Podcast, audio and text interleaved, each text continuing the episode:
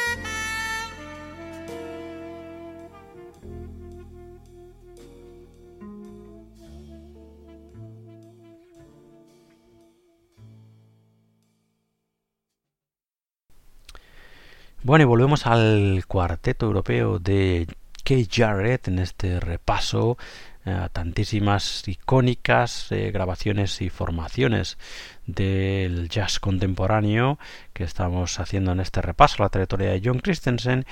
Y bueno, pues ahora nos vamos al año 1979, o seguimos en 1979 con este estupendísimo Personal Mountains, otra de esas grabaciones míticas y que para hablar de ella, al menos bajo mi punto de vista, hay que ponerse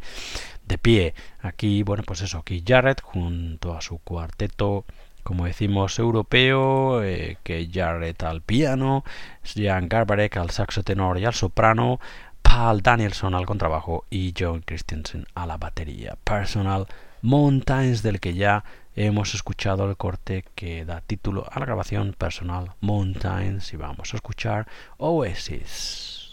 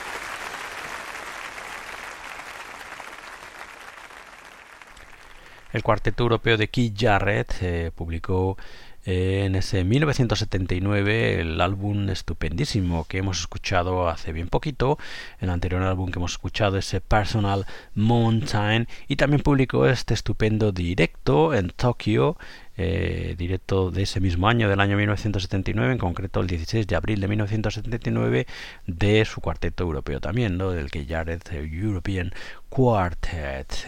como digo, en este Sleeper Tokio, abril de 1979, eh, 16 de abril del 79 para ECM también acabamos de escuchar de este estupendísimo Sleeper Innocence y vamos a escuchar el estupendo corte que se llama So Tender